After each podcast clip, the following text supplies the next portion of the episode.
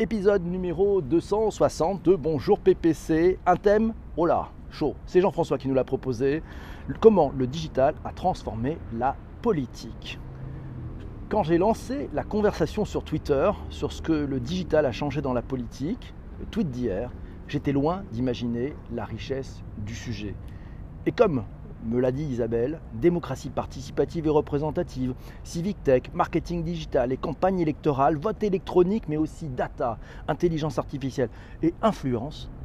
Et oui, tous ces thèmes, eh oui, tous ces thèmes, ben, on les retrouve dans ce que le digital a changé dans la politique et ce que la politique a changé dans le digital peut-être. On va soulever le couvercle tous ensemble et on va en parler dans cet épisode. Alors, avant de démarrer, un truc sympa, c'est de savoir de quoi on parle. Je suis allé faire un petit tour sur nos amis de chez Wikipédia euh, pour regarder un peu la définition de politique. La politique, en son sens plus large, celui de la civilité ou politikos, désigne ce qui est relatif à l'organisation et à l'exercice du pouvoir dans une société organisée.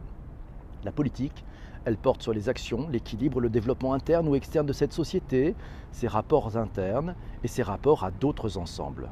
La politique, elle est donc principalement ce qui a trait au collectif, à une somme d'individualité et ou de multiplicité. La politique au sens de politiquer ou d'art politique se réfère à la pratique du pouvoir, soit donc aux luttes de pouvoir et de représentativité entre des hommes et des femmes de pouvoir et aux différents partis politiques auxquels ils peuvent appartenir, tout comme à la gestion de ce même pouvoir politique. Et bonjour à Damien qui vient de nous rejoindre. La communication politique, aujourd'hui, tout homme politique jouissant d'une exposition médiatique, nous dit Massio, se doit de posséder des comptes Facebook et Twitter, un blog, voire une chaîne YouTube ou une application mobile pour les plus intrépides. Il faut toucher le plus de monde possible, quelles que soient les habitudes de consommation digitale. Patrick continue en nous disant sur Twitter, le plus important, c'est que au-delà du nombre de personnes touchées, les journalistes politiques suivent massivement ces comptes. Dès lors, le moindre tweet est susceptible de trouver rapidement un écho national via les médias classiques, à l'inverse de la communication classique, pour laquelle le journaliste pouvait jouer le rôle de modérateur ou de filtre, celle d'aujourd'hui est instantanée et peut connaître des dérapages. Suivez mon regard, ouais, moment grave, fondamentaux du politique. Merci beaucoup Corinne, effectivement. Euh, quel sujet? Le tweet a fait beaucoup tweeter, ça confirme l'amour des Français pour la politique, nous dit Delphine. C'est pas, c'est pas vrai, c'est pas faux, c'est pas faux, pas faux.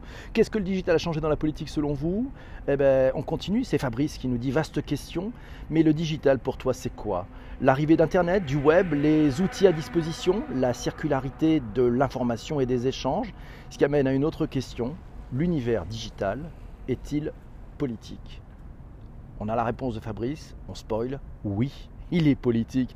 Et c'est Gabriel qui nous dit, ce qui est formidable avec les réseaux sociaux, c'est qu'on peut constituer des groupes politiques, échanger, mettre en avant les actions du parti qu'on a choisi, et tout ça de son lit, sans passer des heures considérables dehors au QG. Ultra pratique pour tous ceux qui cumulent travail, enfants et autres, et euh, activités. C'est Diane qui nous dit, le digital, et plus précisément les réseaux sociaux combinés à la data, a permis à Donald Trump d'être élu Allez, bonne journée à tous. Et, voilà. Alors, Massio, tiens, Massio, toujours en forme, en verbe en ce moment.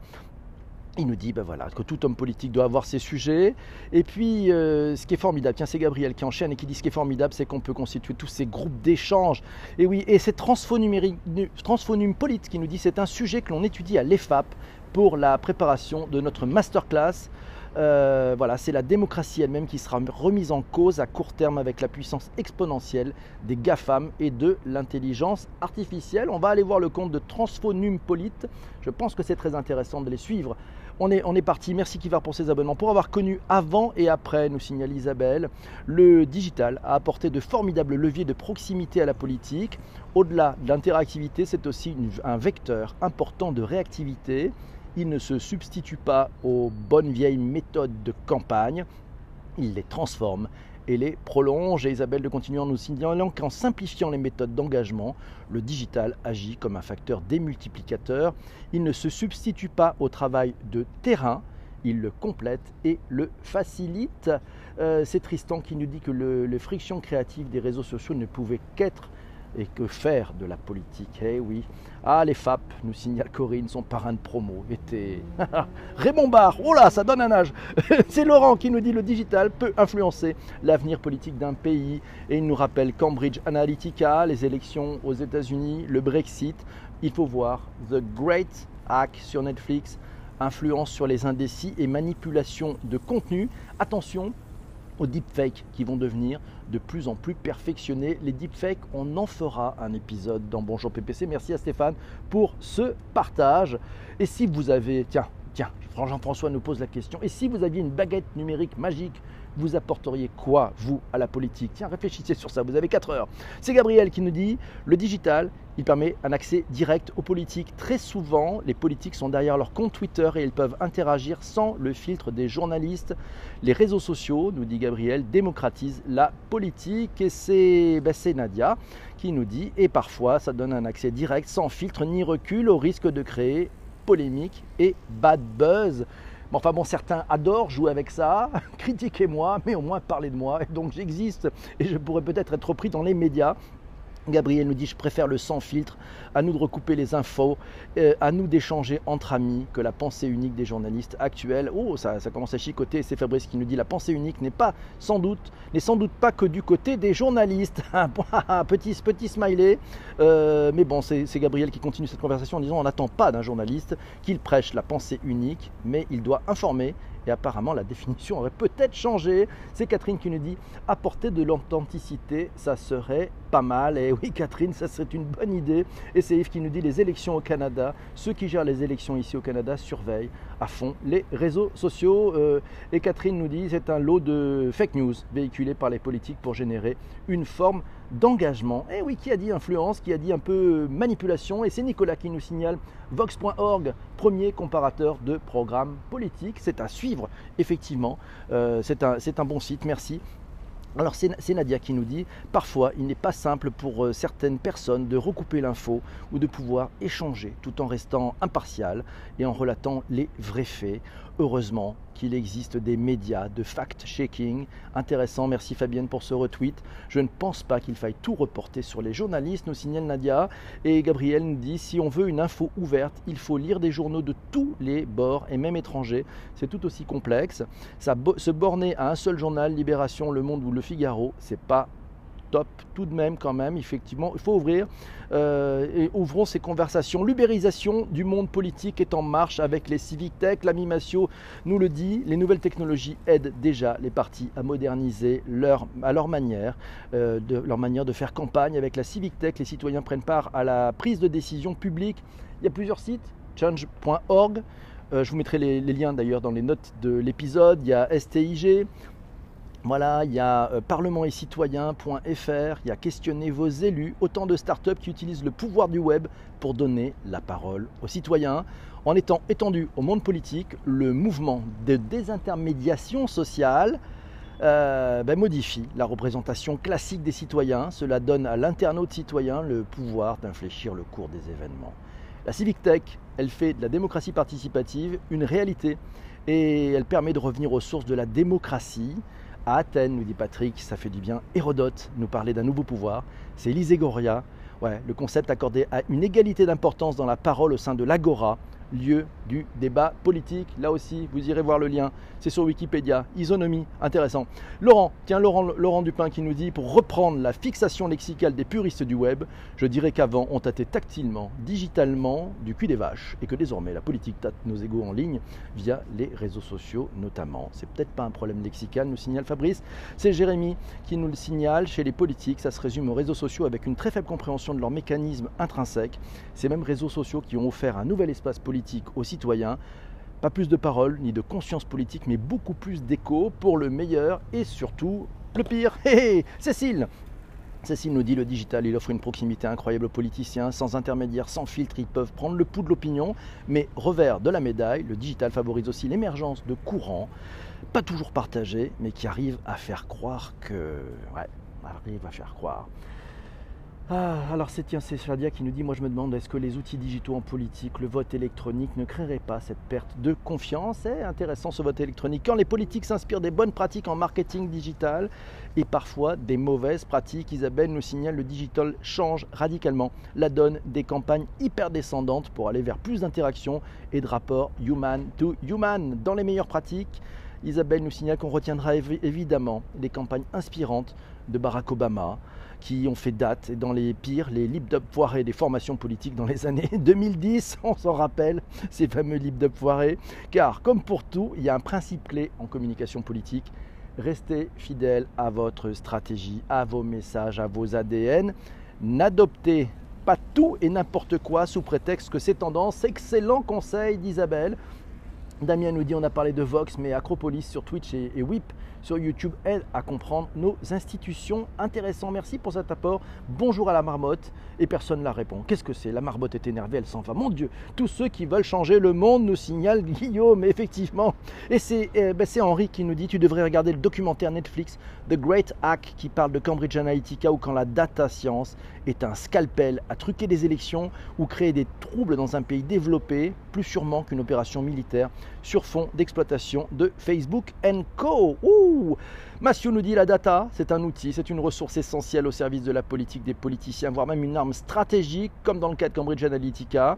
Le digital pour informer les citoyens, transparence de la politique avec l'open data public. Ah oui, on peut parler effectivement de la plateforme data.gouv.fr que vous connaissez probablement. Et puis euh, ben, aussi pour les villes, il y a l'open data.paris.fr à suivre l'Open Government Partnership. C'est une initiative américaine lancée par Barack Obama en 2009. L'initiative s'appuie sur trois principes de base la transparence du gouvernement, la participation du public et la collaboration.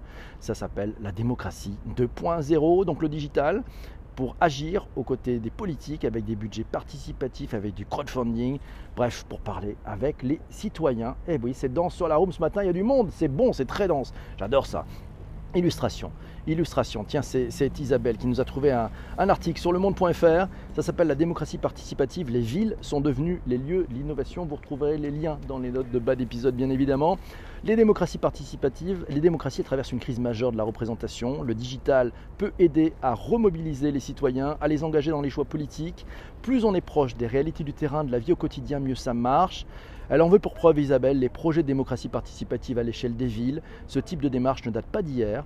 Euh, Isabelle en a piloté il y a 20 ans. Euh, ça donne un âge quand même, mais tu as démarré très jeune. Et en apportant des contributions, des plateformes de contribution et d'échange, de partage de contenu, de digital, facilite grandement euh, facilite grandement l'inclusion dans la vie politique. Il aide des élus issus de la représentation à garder les deux pieds sur terre. Et c'est pas mal ça. Oui, le digital pour informer les citoyens, euh, transparence de la politique, open data public. Oui, Massio nous l'a signalé ces différents sites.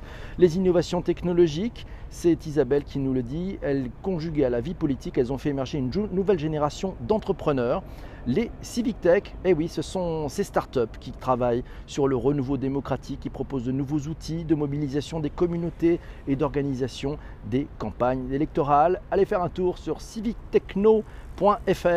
Euh, Isabelle nous cite que, comme par exemple Citizen Lab, une plateforme créée en 2015 qui permet aux collectivités locales de consulter leurs citoyens afin de rendre leur prise de décision plus transparente et collaborative où le cap collectif, la start-up pour la, plateforme a été utilisée pour le grand débat national. Euh, élection Canada, surveiller les résultats en direct du 21 octobre, du 21 octobre à 22h à l'Est, nous signale Yves, et il n'est jamais trop tard. Bienvenue à tous ceux qui viennent d'arriver, n'hésitez pas, c'est dans sur room, voilà, il y a un peu de, nettoyage à faire. Aussi, Massio, Massio, qu'est-ce qu'il nous dit l'ami Massio? Il nous dit que les médias sociaux sont une caisse de résonance politique. En 2008, Barack Obama a toujours lui gagné le surnom de président Facebook, ah, grâce à une stratégie de communication axée sur les réseaux sociaux. Huit ans plus tard, Donald Trump, ça y est, on a eu notre moment Trump. Et oui, il fallait bien qu'on en parle à ce moment-là. Présente une autre version du président connecté, adapté à ses valeurs et à l'évolution du web. Il a utilisé son compte Twitter pour faire la promotion de sa campagne comme de ses idées. Aujourd'hui, il utilise Twitter à outrance comme vecteur de communication entre lui le peuple américain et même peut-être avec le monde. Et puis ben, s'il est redevenu le maître des horloges, c'est-à-dire qu'il envoie des tweets assassins, assassin. Et, en fait, ben, la technique marche bien, c'est-à-dire que ça focalise l'attention sur lui, tous les médias en parlent, et il revient sur le devant de la scène avec ben, finalement la lumière, et c'est lui qui, donne un peu le là pour tous ces hommes politiques. C'est la première fois en animation dans l'histoire politique qu'un président exprime en live son attitude provocante, ses humeurs à la face du monde. Et oui, pour aller plus loin, pour aller plus loin, tiens, le temps politique, nous dit euh, Medina, euh, voilà, politique et législatif sont longs, seront-ils disruptés face au digital qui est instantané Et non, Nasser, ce n'est pas de la radio, on est en direct ici sur Twitter et on enregistre un podcast qui sera disponible sur les principales plateformes de balado diffusion. Et c'est Benoît qui nous dit Tiens, hello la Redacroom, désolé de ne pas être plus actif. Je vous kiffe, moi, moi aussi je vous kiffe. sur le réseau, sur le sujet de demain politique et réseaux sociaux. Voilà, il nous a envoyé ça hier. J'aurais pas mal de choses à dire, mais je là, pas beaucoup de temps. Voilà ce que j'avais écrit là sur le sujet la semaine dernière. Il nous parlait Benoît, des fake news et des bulles créées par les algorithmes, est-ce qu'elles sont vraiment une menace pour l'information quand la télévision reste la principale source d'information des Français? Face aux médias de dispersion, les médias de masse continuent de verticaliser l'opinion française. Et oui, on le voit, finalement, ces algorithmes ont eux aussi un rôle dans la politique. Et oui, ils deviennent clivants, c'est-à-dire qu'en fait, chacun s'enferme dans sa bulle en pensant que c'est une réalité, c'est une vérité. Quand la confiance dans les médias est en dessous de 30%, le terreau démocratique s'effrite et laisse la place à la démocratie de Cambridge Analytica. Les réseaux sociaux, ils bénéficient d'une confiance encore plus faible, mais leur influence se joue justement sur le terrain du chaos. Pour faire basculer une démocratie, il ne suffit plus d'influencer les masses, mais de semer le trouble près des quelques pourcents d'indécis dans la démocratie des données, il suffit de cibler les bonnes personnes au bon moment, au bon endroit, et la logique politique s'efface devant la précision aveugle du data marketing. C'est pour cela qu'il faut dépasser le débat sur l'offre média et s'intéresser à la façon dont nous nous, informons. Comprendre l'information, la façon dont elle est fabriquée et diffusée, c'est comprendre le monde. Et Benoît lance un mouvement qui s'appelle Mieux s'informer. Il en a parlé sur France Culture. Voilà, euh, et c'est à écouter sur franceculture.fr. Je vous mettrai les liens là aussi dans les notes de l'épisode. Et oui, c'est comme ça que ça marche. Merci mes amis. Alors, ça vous inspire? Ouais, on parle un peu du vote électronique. Qu'est-ce que vous en pensez? Et si le vote électronique, plus simple, plus accessible pour les citoyens, euh, nous dit Isabelle, il était peut-être plus facile à gérer pour la collectivité. C'était un peu levier supplémentaire pour inciter à la participation au scrutin. Le digital, c'est aussi cela, c'est la dématérialisation des votes. De nombreuses expérimentations ont été tentées avec, dans le monde avec plus ou moins de succès. Au cœur du sujet, la sécurité, mais c'est possible. L'Estonie, tiens, l'Estonie a été le premier pays à avoir instauré en 2005 le vote par Internet à l'échelle nationale. Aujourd'hui, Aujourd'hui, plus du tiers des votes sont exprimés en ligne. Et dans cette démocratie, nous dit Isabelle, de 1,3 million d'habitants, la généralisation des cartes d'identité numérique constitue un moyen très sûr d'authentifier les votants. Elles embarquent, outre les empreintes digitales, pour les plus récentes, une signature électronique unique et cryptée. Le système de vote, il a donc l'assurance de la réalité de l'électeur qui pourra s'exprimer une fois et une seule à retrouver sur franceculture.fr. Le vote électronique en mal de confiance dans le monde. Je vous ai mis là aussi dans les notes d'épisode. Bonjour à Youssef qui est là. Merci à toi. Une solution avec la blockchain chez Orange. Je vote le vote. Ah, nous signale Massio. Pourquoi pas Je le connaissais pas. Et puis bien sûr, vous pouvez revoir, revoir. C'est comme ça qu'on va finir cet épisode. Réécouter les épisodes de la, de la saison 1 de Bonjour PPC. Il y avait un épisode sur la Civic Tech. C'était l'épisode numéro 55. Il y a un épisode sur la GovTech. C'était l'épisode 27 sur toutes les bonnes plateformes de balado diffusion. Allez faire un tour aussi sur le site ledigitalpourtous.fr. Cet épisode est maintenant terminé. Prochain podcast, prochain podcast, euh, ça sera sur l'agritech. On en parle demain matin. Si vous avez adoré et vous venez d'écouter jusqu'au bout ce replay, n'hésitez pas à mettre 5 étoiles si vous êtes sur iTunes. Et sinon, abonnez-vous. Bon de Dieu, abonnez-vous Il faut s'abonner à ce Bonjour PPC, c'est important parce que vous comprendrez tous ces sujets sur le digital. Moi-même, j'en apprends tous les jours. Je vous dis demain. Ciao, ciao les amis. Bye bye, au revoir.